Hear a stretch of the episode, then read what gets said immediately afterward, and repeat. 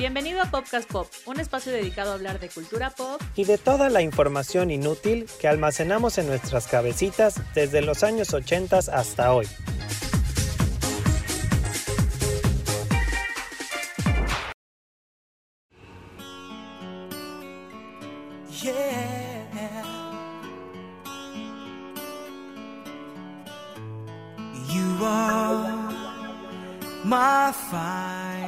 Están todos? Bienvenidos a un capítulo más de Popcast Pop. Yo soy Piti. Estoy haciendo este programa con Ingo. ¿Cómo estás, Ingo?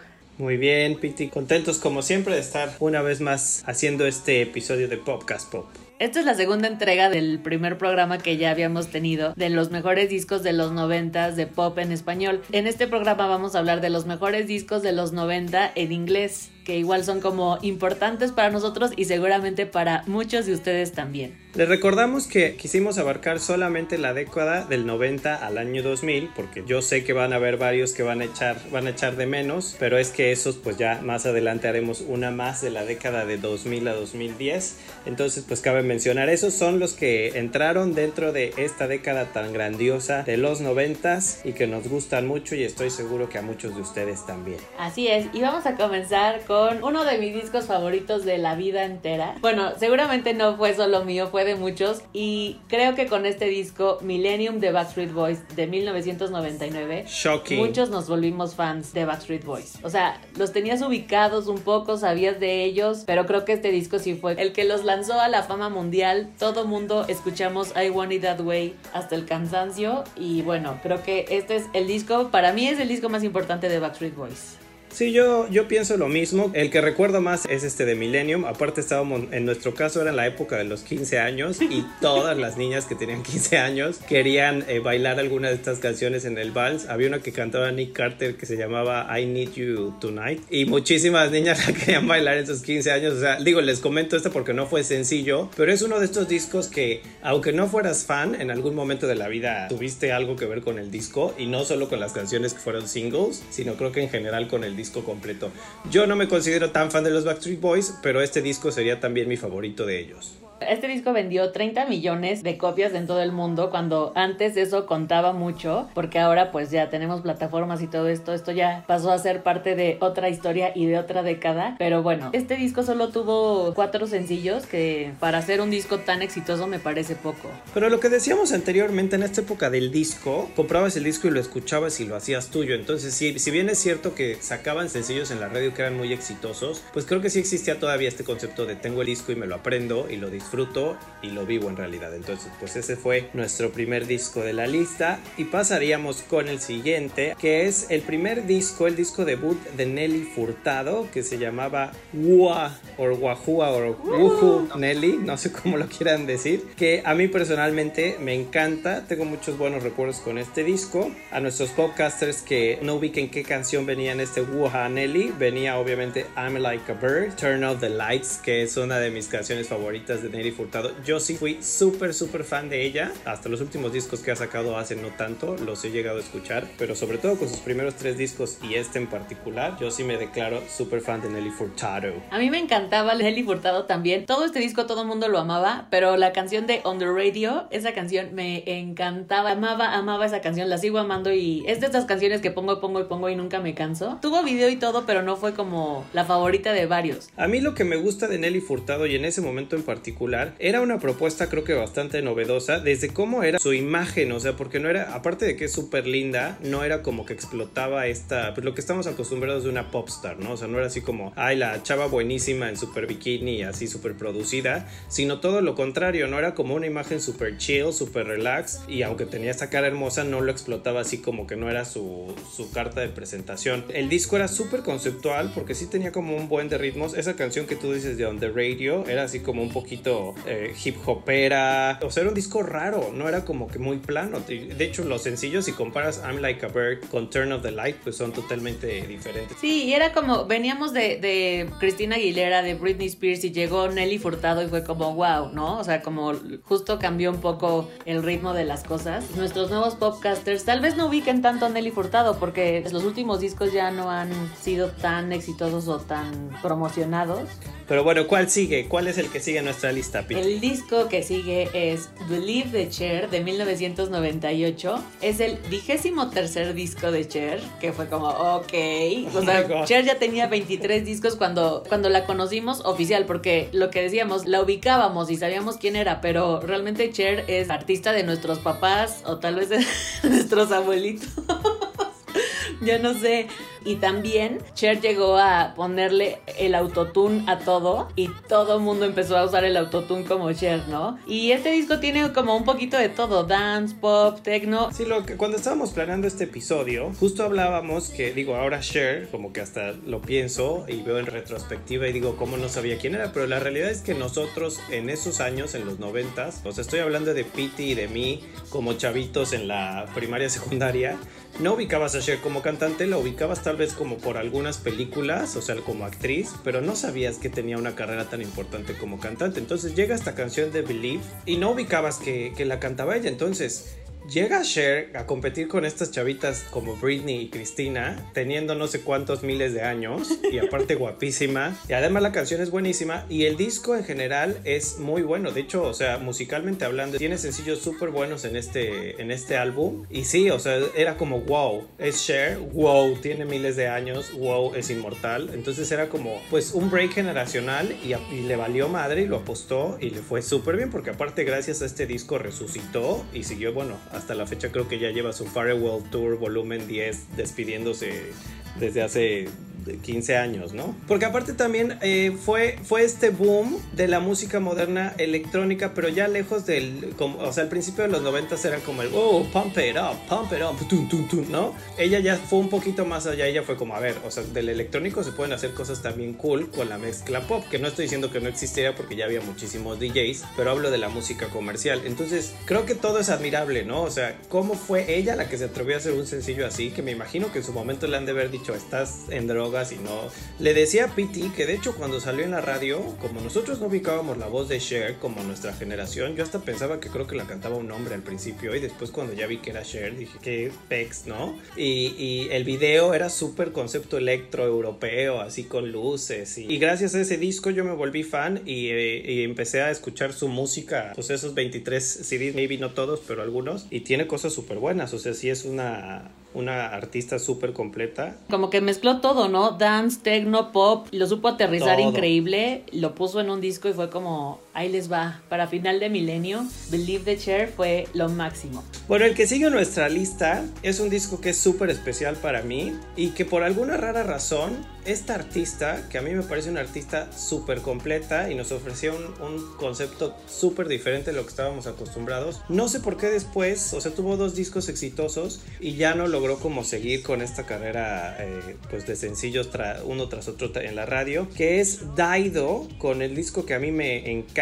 y que es mi favorito de ella, que se llama No Angel. Pasó algo muy curioso con este disco, porque realmente este disco no tuvo éxito cuando lo lanzaron. O sea, fue de estos discos que como que nadie peló y luego tuvo ahí un sencillo con Eminem que le pegó muchísimo y gracias a este sencillo con Eminem, la gente empieza a ponerle atención a este disco de No Angel y de descubrimos que es una obra maestra y entonces nos volvemos fans de Daido por sí sola, pero en realidad el disco cuando salió el sencillo de Eminem ya tenía creo que un año y medio que había salido ese disco y literal nadie lo había pelado, pero es un discazo. ¿A ti te gusta Piti? A mí me gustaba mucho eh, este, este disco, aparte como que son estos dúos que nunca piensas que van a funcionar, Sí, ¿no? no. Como Daido con Eminem, como que dices, ah, mm, no me lo imagino. Y cuando sucedió, estuvo muy padre. Esa canción creo que a todo mundo le encantó. O sea, porque jalaron público de, de los dos, ¿no? Y lo hicieron muy bien. Pero en realidad a, a- a Daido no la ubicábamos cuando salió ese sencillo por Daido. O sea, sí, era como una mezcla rara. Aparte creo que súper bien lograda. Este sencillo de Stan, como que solito el sencillo era súper rapero como para la radio, ¿sabes? O sea, era, porque Eminem le pasaba eso como a todos los raperos, que si no tenían un sencillo o una oferta un poco más popera, no la ponían tanto en el radio. En cambio, le das este twist de hacer este estribillo con esta canción, que al principio todos pensamos que era parte de la canción de Eminem y después descubrimos que no, que la canción se llamaba originalmente Thank You, venía en este disco de No Angel y aparte es una una canción completamente diferente, o sea, como súper rosita, súper linda, súper, ¿no? Que no tiene nada que ver por sí sola, que también es una gran canción sola, por cierto, no tiene nada que ver como cuando lo mezcla con Eminem. Entonces sí es una gran eh, idea y les funcionó muchísimo. en ese momento pues vendieron los dos millones de copias por esta canción. Y en este disco mi canción favorita es una que se llama Here With Me. Hasta la fecha me encanta. Mi canción favorita de este disco es Hunter. Amo, amo, amo, Y amo a Daido. Y después sacó otros dos discos que yo tuve, que la portada era como el planeta Tierra. Y sí sigo haciendo discos, pero pues ya, ya no tuvieron este éxito. Y sí es, es raro, porque me imagino que hay mucha gente que seguirá eh, pues estas giras que hace pequeñitas más íntimas. Y debe ser un agasajo verla, o sea, porque aparte pues es de estas mujeres que no necesita gran producción o show. O sea, vas a verla porque quieres escucharla, no porque quieras verla bailar o ver el el, gran escenario que traiga. Entonces, yo este sí lo recomiendo, bueno, todos los estamos hablando, pero este es un disco como súper especial y me gusta mucho, entonces los invitamos a que lo recuerden con nosotros y lo vuelvan a poner ya mismo. ¿Cuál sigue, Piti? El disco que sigue es de 1998, Madonna, Rate of Light. A mí me pasó algo raro con ese disco porque en este disco venían canciones como Frozen y Nothing Really Matters, que a mí me daban miedo esos videos, o sea, como que era así de, ay, ¿qué le está pasando? Tengo miedo. Pero luego sacó Ray of Light, que fue como, wow, este video lo amo y todo. Pero no sé, a mí como que el primer sentimiento fue ese, como de miedo y después ya cosas increíbles. A mí definitivamente este es mi disco favorito de toda la vida y lo será por siempre de Madonna. En mi caso, mi mamá y mi tío, que también se llama Ingo, eran súper fans de Madonna de los 80, ¿sabes? De hecho vino a principios de los 90 a México cuando también vino Michael Jackson, que era ella súper polémica con este, esta gira del Girly Show. Entonces yo algo que sí admiraba mucho de Madonna, o sea, les cuento esto de mi tío y de mi mamá porque sí fue literal como que me pasaron la batuta y ellos no que dejaran ser fans, pero fue como o sea, yo admiraba mucho y admiro todavía, ahora ya no me gusta la verdad, pero esto de Madonna, que hasta hace unos años sí me pareció una mujer que se reinventaba cañón, o sea, si era así, saca Ray of Light y sí nos logra cautivar como nueva generación a nosotros los adolescentes. Este es un disco conceptual, le apuesta también a esta parte electrónica, o sea, era un disco también arriesgado para su momento, el, el concepto y la imagen de los videos, la gira de hecho Drowned World es también mi gira favorita de Madonna, es de esas que te dicen si tú pudieras haber ido una gira en la que no fuiste cuando eras más chico, yo sin duda, una de esas sería el Drowned World de Madonna. A mí me encantaba. Ray of Light, puff, o sea, creo que sí está como en el top 10 de mis canciones favoritas en inglés de todos los tiempos. Dato curioso, en esos tiempos también estaba muy de moda Bjork y cuando salió Ray of Light, el video, muchos dijeron que era un plagio de Big Time Sensuality de Bjork. No sé si tú sabías eso, Piti. No, no sabía. Pero lo que sí sabía es que este video de Ray of Light fue el video ganador de los Video Music Awards de 1999 y también de un Grammy a mejor video. Búsquenlo en YouTube ahora mismo porque es uno de los mejores videos de la vida. Y justo cuando tiene toda esta exposición y estos premios es cuando entra esta polémica del plagio, que bueno, lo quería mencionar porque luego Madonna, curiosamente, es alguien que a lo largo de los años, pues tanto ha acusado como ha sido acusada de plagio y de canciones. Bueno, cuando salió el Born This Way de Lady Gaga, todo el mundo decía que era un plagio de la canción de Madonna y así. Y en su momento a ella le pasó lo mismo porque justo Ray of Light tiene toda esta exposición y entonces empiezan los fans, porque Björk nunca hizo nada al respecto, dijeron que era un plagio de Big Time Sensuality. Y curiosamente también los invito a que que comparen las dos canciones y las escuchen. Sí tiene un poquito, pues, un poco el ritmo. Yo soy muy fan de las dos y no me parece que sean canciones eh, que tengan mucho que ver, pero fue curiosa la, el dato cuando me enteré. Entonces, Ray of Light, por siempre y para siempre, el mejor disco para mi gusto de Madonna.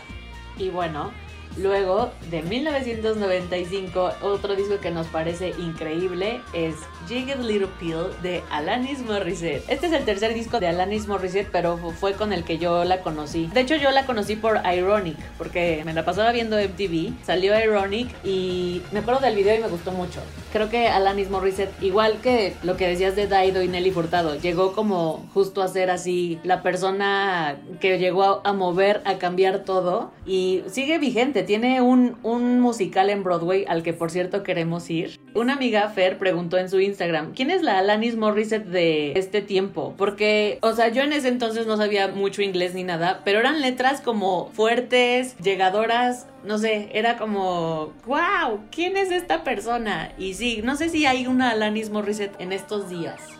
Llega Jake Little Peel, pues era creo que un, un tipo de, de, artista que no estábamos acostumbrados tampoco. O sea, aparte del talento, el estilo era como una mezcla entre rock, era como más alternativo, no era realmente pop, era un poquito hasta grunge, creo yo. Yo fíjate que no sabía que tenía discos antes de este, yo estaba convencido que era Jake Little Peel el primero. Tiene grandes canciones como You Ought to Know, tiene Ironic, tiene Hands in My Pockets, tiene You Learn, o sea, creo que todo el disco es impresionante. Era, era rebelde, ¿no? Era atrevida lo que decían las letras, porque pues eran los adolescentes cantando un poquito así de, estar dolido, hasta de un, temas un poco sexuales también, ¿no? Entonces, y era este como girl power total, de, soy una chica mala pero buena. Y lo único que sí pasó creo con Jake and Little Peel es que era un disco tan bueno, tan bueno, que sí, yo amo a Alanis Morissette, pero creo que nunca pudo igualar el éxito de Jake and Little Peel. Si bien sus otros discos no eran malos, eran como super planos. Sigue vigente, acaba de sacar de hecho un EP hace poco que está bastante bueno, se lo recomiendo, lo pueden buscar en Spotify, el sencillo se llama Reasons I Drink y está súper bueno, como dice Pity tiene el musical de Jake Little Pill, o sea, imagínense qué importante fue que están haciendo un musical años después de ese disco en particular, no es un musical de Alanis Morissette, sino que es un, musical de esas canciones de ese disco en particular, que esperemos podamos ir Pity si el coronavirus no lo cancela por siempre y para siempre. Ay no, calla, ojalá podamos ir. Y sabes que también este año tenía una gira también como por todo el mundo, no iba a venir a Latinoamérica y yo siempre le ponía como, ven a Latinoamérica, ven, a México, por favor. Pero estaba carísimo, yo sí llegué a ver Estados Unidos y estaba carísimo. Pete y yo hemos hablado de que es uno de estos artistas que nos ha frustrado que nunca has podido ver y sí llegué a ver así como, bueno, investiguemos cuánto cuesta y hiciera así como gastarte 5 mil dólares en ir a ver a Alex Morissette hasta atrás, ¿no? Entonces, no, no era opción. Me dejaste pensando muchísimo en quién sería la Alanis Morissette de ahora, ¿eh? O sea, está cañón porque, digo, me, me resulta que Adele es súper talentosa y es una gran autora, pero no siento que sea como el, el, el, mismo estilo, ¿sabes? O sea, tal vez comparando en letras, pues podría ser un poquito Adele, no sé, ¿tú qué piensas? No sé, voy a preguntar esto en, en el Instagram a nuestros podcasters para que nos den su opinión. A ver qué piensan. Cuando estábamos haciendo la tarea de investigación y vimos que era el tercer disco, sí se me hizo raro porque, bueno, lo que pasa siempre, y lo escuché apenas en el radio y dije, sí es cierto, tienen razón, cuando estás queriendo hacer como tu primer disco o tu primer película o tu primer libro, como que son todas estas cosas que vienes como guardando y escribiendo y pensando toda la vida. Entonces lo que lo dejas plasmado ahí en tu primer disco, en tu primer libro, en tu primer película. Entonces yo por eso pensé que este disco es tan bueno que pensé que era el primero de ella. Dije, ah, pues sí, es el disco de su vida, pero pues no, mira, es el tercero. Sí, yo también, fíjate que me sorprendió. Digo, aparte cabe mencionar que tiene, o sea, de tener yo creo que más de 10 discos fácil al mismo o sea, después de Jake Little Pill tuvo bastantes, varios más. Pero sí, yo, yo confieso que lo intenté varias veces y nunca logré tener la experiencia que tuve con Jake Little Pill. Tiene canciones muy buenas, o sea, tiene Uninvited, tiene Thank You, tiene Handskilling, o sea, tenía sencillos muy buenos que por sí solos funcionaban muy bien. Pero es que Jake Little Pill literal es un disco que escuchas de principio a final. Sí, y es te una obra todo. O sea, lo disfrutas todo absolutamente y lo cantas otra vez y sufres otra vez. Pero aparte era como un sufrimiento cool porque era como de me engañaron el desamor, pero soy super powerful y frieguen a su madre todos, ¿no? Justo así. Pues bueno, ahora vamos a tener nuestras menciones rápidas de estos discos que más nos gustaron de los noventas. ¿Quieres empezar tú, Ingo, con tus menciones rápidas? Sí, yo en primer lugar pondría a un grupo con el que estaba yo súper obsesionado, que son unos irlandeses que se llaman The Course. Otros que son súper talentosos, eran cuatro hermanos, tres mujeres y un hombre, que tocan absolutamente todos los instrumentos habidos y por haber, y ellos también componían sus canciones. Y tuvieron varios éxitos comerciales, pero mi disco favorito de ellos es eh, Talk on Corners. En México nunca tuvieron como tanto éxito The Course, o sea, sí tienen un par de sencillos y hasta hicieron una canción creo con Alejandro Sanz, que no me gusta por cierto. Pero este disco de Talk on Corners es una joya, por favor escúchenlo. Trae un, un cover de Fleetwood Mac, The Dreams, trae So Young, trae Never Really Love You Anyway, Try Only When I Sleep. Entonces es otro disco que lo escucho entero de principio a fin y me encanta, pero sí es como un gusto muy personal. entonces no sé qué tan popular sea entre los podcasters y por eso es mi primera mención rápida. ¿Qué tal tú, Piti? ¿Cuál es tu, tu primera mención rápida? Mi primera mención rápida es Baby One More Time de 1998 de Britney Spears. Llegó como a hacer esta teen pop star, a encantarnos a todos con su música, sus coreografías. Pasa esto, ¿no? Con estos chicos con los que creces y ves en la tele y de un día para otro ya son así como, wow, ¿en qué momento creció? ¿En qué momento se volvió esta artista? El disco está bastante padre, me gusta mucho. Lo quise mencionar rápidamente porque creo que sí fue importante para todos nosotros. No, y es, yo estaba enamoradísimo de Britney en esa época, pero lo que me pasa con Baby One More Time es que fíjate que no hace mucho lo escuché otra vez, así lo puse en el coche, y o sea, sí tiene canciones muy buenas, pero no me resultó así el discazo que yo, o sea, estaba hasta emocionado de volverlo a escuchar, ¿sabes? O sea, como que sí siento que es un disco que no, no avanzó tan bien el paso de los años, sí, o sea, de los de Britney definitivamente es el que más nos marcó. Sí, yo creo que se quedó como en un, en un sonido muy noventas, ¿no? O sea, como que no, no envejeció tan bien. Pero bueno, otra de mis menciones rápidas es de 1999, el disco de Enema of the State de Blink 182, que eran como estos chicos punk punk que innovaron con este nuevo sonido, que bueno, yo no lo había escuchado, hasta que llegaron ellos fue cuando empecé a escuchar, y creo que influyeron a medio mundo, o sea, yo me acuerdo que salió Blink 182 y todos mis compañeritos de la secundaria querían hacer una banda como ellos. Y bueno, aquí en México influyeron creo que mucho más en el norte del país. Y un amigo mío fue a verlos hace nueve años, o sea, siguen, siguen vigentes y siguen haciendo conciertos y giras, pero sí, dice que cantaban las canciones viejitas, todo mundo enloquecía, pero ya cuando cantaban como canciones nuevas era así de, mm, bueno, mm, eh".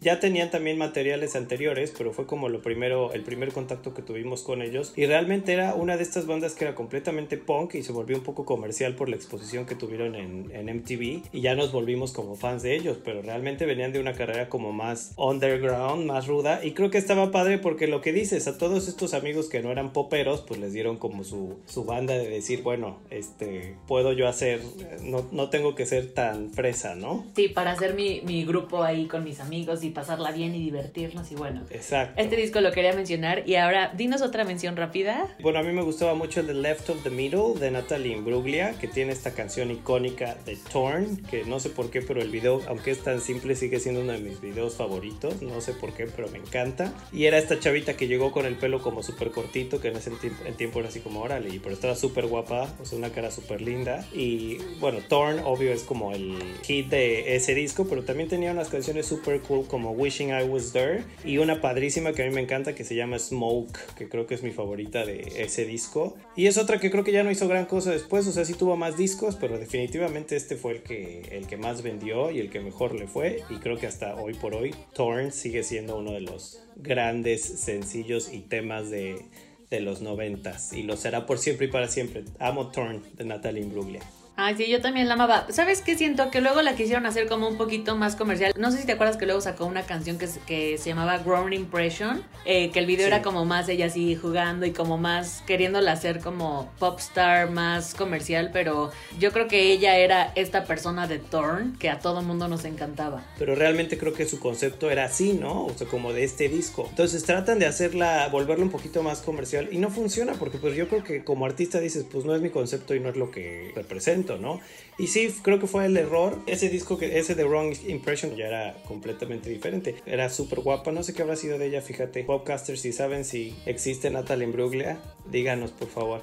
Y mi última mención rápida sería Common Over de Shania Twain, porque tuve una época que me gustaba muchísimo Shania Twain. La verdad es que solo tuve este disco y el de Up de ella, pero este es otro que, así como el de los Backstreet Boys, miles de niñas bailaron la de You Still the One o From This Moment On en sus 15 años en los vals y era la típica canción también que podías dedicarle a tu novia, novio o quimera en el momento. Según yo, hasta la fecha, no sé si será uno de los discos más vendidos de country, pues logró volverse muy famosa en Estados Unidos y el mundo precisamente por este disco y mucha gente la sigue considerando así como una huge legend del, de la música en general. Sí, a mí me hartó esa canción de I Feel Like a Woman porque la, te la ponían hasta en la sopa y era así de, ay, ya, basta, please. pero ella creo que es, es, es una gran artista. Apenas salió, no sé si el año pasado, no sé si tú lo viste o te acuerdes. Creo que salió en la entrega de premios, no sé si los Billboards los Grammys, que hizo como un remix de todas sus canciones. Y así estaba bien padre porque veías a las artistas, o sea, veías a Billie Eilish, a Taylor Swift, o sea, todas estas artistas nuevas cantando las canciones así como super fans. Y a mí eso me, me resultó súper cool. O sea, sí fue como Big Thing Shania Twain en los 90. Yo sí amé a Shania Twain. No sé, tampoco, o sea, sigo haciendo música, pero tampoco ya tuvo como grandes éxitos como en esos momentos. Y bueno, mi última mención rápida es de 1999, el disco Californication de los Red Hot Chili Peppers. Este fue el séptimo disco de ellos pero para mí este disco era todo. De este disco tuvieron seis sencillos y a mí me pasó justo lo que estabas diciendo de los videos. O sea, este disco tiene una, una canción que se llama Scar Tissue. Para mí ese video es de los mejores de la vida. Bueno, ya se dieron cuenta que somos hijos de MTV y que nos la pasamos viendo MTV. Pero me, me pasa mucho que había siempre como una gran canción y lo echaban a perder con el video o al revés. Que creo que luego tendríamos que hacer un podcast de esto, de grandes canciones, horribles videos o al revés pero Scar Tissue era, es el complemento perfecto. Yo no me imagino Scar Tissue sin ese video. O sea, como que siempre que escucho esa canción, tengo todo el video grabado en mi cabeza. Lo amo, lo amo, lo amo, lo amo. Y bueno, este disco creo que fue importante para todos los hijos de los noventas, que aunque no es pop, lo considero bastante importante y lo amo. Es que creo que justo ahí está lo padre, o sea, fue de las... Porque Red Hot Chili Peppers yo también tenía una gran carrera, pero era como que estos grupos que si no eras súper rockero no lo escuchabas. Gracias a MTV, pues gente que escuchábamos pop, empezamos a escuchar estos grupos y estas bandas. Entonces sí, yo creo que en nuestra generación ese fue el disco de Red Hot Chili Peppers, que fue así como, ah, mira, o sea, sí también puedo escucharlo yo, ¿no? Entonces nos, nos gustó, yo también tuve ese disco y también me, gustaba mucho. Yes, muy bien, Piti. Les recordamos que el hashtag de este programa es CD en loop infinito y nos pueden seguir en nuestro Instagram, Facebook, estamos como arroba popcastpop y en Twitter como arroba popcastmx. ¿Cuál es tu Instagram, Ingo? Me pueden encontrar en Instagram y en Twitter como Ingo e. Kobe y acuérdense de retuitearnos mucho, de mencionarnos sus historias para poder hacer que nuestra familia de popcasters siga creciendo como hasta el momento ha pasado. Se los agradecemos mucho. Bueno, esto fue todo por hoy. Muchísimas gracias a todos los que nos escuchan. Gracias, Piti. Nos escuchamos la próxima semana. Chao, chao. Bye.